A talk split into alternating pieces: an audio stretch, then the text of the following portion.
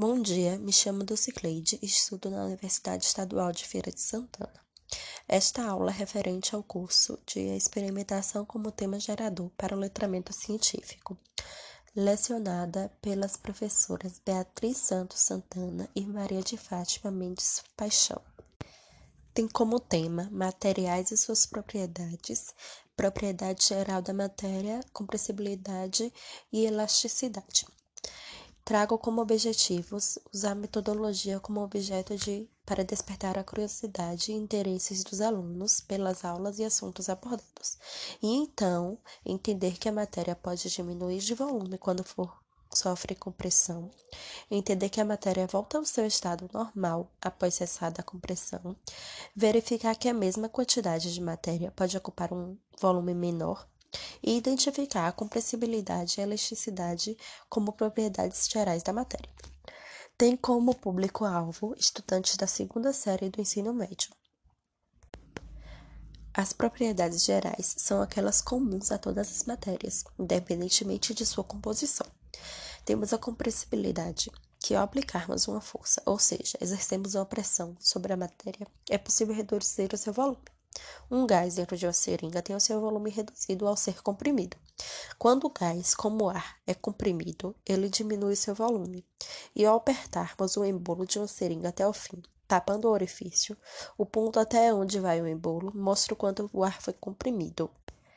Então, desta forma, podemos concluir que os gases são facilmente comprimidos, os líquidos são comprimidos até um certo ponto, nos sólidos quase não se percebe a compressão.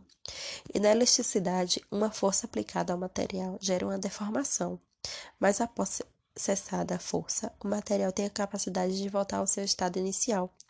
A deformação sofrida por uma mola é diferente proporcional à intensidade da força aplicada. Sendo assim, quanto maior for a força aplicada, maior o comprimento que a mola pode atingir. Iremos agora realizar uma experimentação investigativa, onde utilizaremos como materiais uma seringa, água e corante alimentício.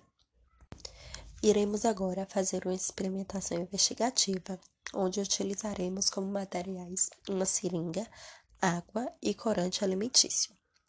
Para o procedimento do experimento, iremos puxar o embolo da seringa de modo que fique cheio de ar Tapar o orifício com o dedo e empurrar o embolo. Observar a compressão do ar. Soltar o embolo e observar a elasticidade do ar. Colocar a mesma quantidade de água na seringa.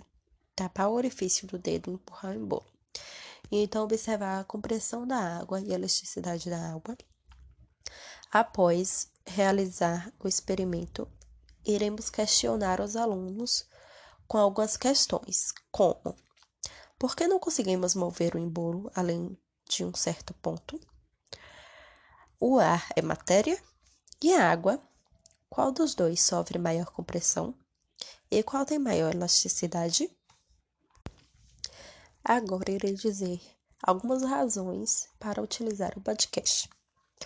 Hoje, com a propagação da mídia muito presente e toda a facilidade de acesso a informações, é um pouco mais difícil filtrar os conteúdos de qualidade, não é verdade? Com a utilização do podcast é diferente, pois na maioria das vezes o conteúdo que você ouve ali não será encontrado em outro lugar. O mesmo foi produzido especialmente para a plataforma e com linguagem única. Além de que não precisa de um complemento visual. Os podcasts são adequados para ouvir em qualquer lugar, em qualquer horário. O podcast permite que os alunos possam ouvi-lo quantas vezes quiserem, podendo revisar o conteúdo ou até mesmo entendê-los melhor. Utilizar a experimentação é uma forma norteadora para o entendimento dos conceitos e do, dos conteúdos propostos.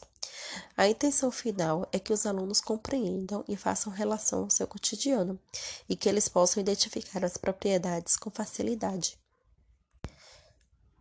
Tudo o que você acabou de ouvir agora tem referência ao artigo Os Desafios da Escola Pública Paranaense na Perspectiva do Professor PDE escrito pela autora Edilene Alves Moraes, com o título A Experimentação como Metodologia Facilitadora da Aprendizagem de Ciências.